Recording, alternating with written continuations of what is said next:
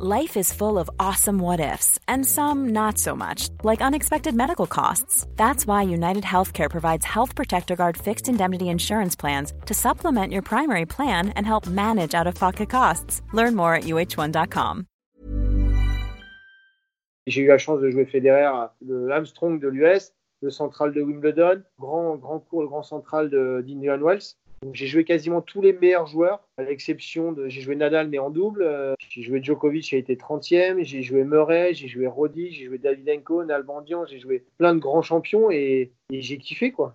Quand j'avais 20 ans, je voulais pas partir à l'autre bout du monde toutes les semaines. J'avais pas cette envie-là. J'étais étudiant. Je faisais mes tournois euh, sur la côte bretonne, normande, Pays de Loire. Euh, et puis, j'avais les soirées étudiantes, les soirées kiné. J'avais mon train, mon train de vie me, convenait très, très bien, quoi. Et c'est pour ça, il y a 24-25 ans, je me suis dit, bon, allez, parce que souvent on me disait, mais pourquoi tu y vas pas? Et disais que j'étais pas motivé. Et c'est entre 24 et 25 ans où euh, j'ai voulu me lancer pour ne pas, pas avoir de regrets, voir euh, jusqu'où je pouvais, je pouvais aller. Moi, je me souviens peut-être de mon premier match, c'était contre une, contre une fille, et on jouait avec des balles en mousse, et j'avais, j'avais perdu. ouais, ça arrive. J'étais 32, 32, 15-4, 15-4, 15-2, 15-2, 5-6, 5-6. 1 6, 1 6, moins 4. Après, je suis peut-être resté à moins 4 et après, je suis monté à moins 30. Première série avec le crit, je suis redescendu promo, re-première série avec le crit. Et puis après, je suis parti sur le circuit et après, j'ai été jusqu'à euh, numéro 7 français, je crois. Je suis monté pour euh, concilier le tennis et les études à, l'INSEP, où j'ai pu côtoyer des, joueurs en fait euh, que je connais maintenant depuis qu'ils ont 15-16 ans. S'il y avait Gilles Simon, je servais de sparring à ces joueurs-là, Gilles Simon, Nicolas Mahut, Julien Beneteau, il y avait Joe aussi de Songa et j'avais pas du tout cette envie de partir, de voyager. J'avais pas euh, cette envie d'être dans les 100 premiers, de jouer les tournois du Grand Chelem. On faisait des soirées, de temps en temps, on pouvait euh, voilà, boire un peu euh, excessivement et puis se coucher tard et rejouer jouer le lendemain.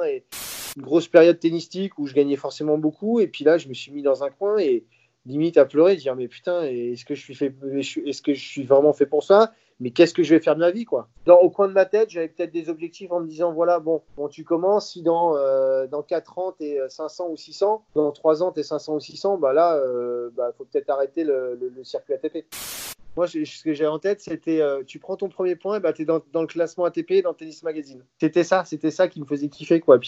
tu vois les grands champions, les Federer, les, tous, les, tous les meilleurs joueurs, et, tu te dis putain, qu'est-ce que j'aimerais bien les jouer sur les grands cours. Je pense que l'objectif de chaque, euh, chaque joueur qui se lance sur le circuit, c'est euh, de rentrer dans les 100 premiers pour justement jouer les tournois du Grand Chelem et puis jouer sur les grands cours. Quand tu commences à, te retrouver sur le même circuit qu'eux, après dans la catégorie en dessous, parce que es, au départ tu es en qualif, tu te dis putain, pourquoi pas moi quoi? Pourquoi pas euh, me retrouver là sur, un central, un match télévisé euh, contre un Nadal, un Federer, c'est ça, part de là quoi. Je m'étais fixé de dire voilà si je me qualifie à Roland, je m'achète un plasma un écran plasma. À l'époque, c'était, tu vois, c'était. Euh, parce que maintenant, tu te qualifies, limite, tu peux t'acheter une voiture. Donc, ça a changé. Ça a bien évolué. Et puis j'ai eu la chance aussi de, tu vois, d'être à l'époque des, bah, des Joe, des Gilles, des Richard et tout ça. Et j'étais, j'étais en fait un second couteau. Et donc les médias, tout ça, ne parlaient essentiellement d'eux.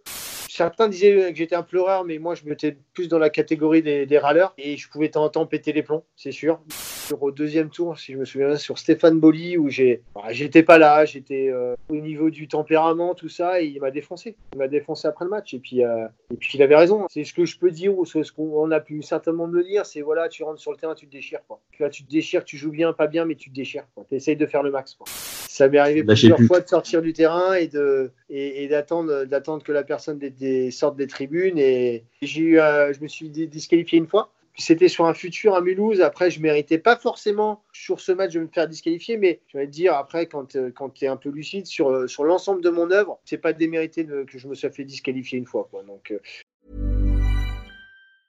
Even when we're on a budget, we still deserve nice things. Quince is a place to scoop up stunning high-end goods for 50 to 80% less than similar brands.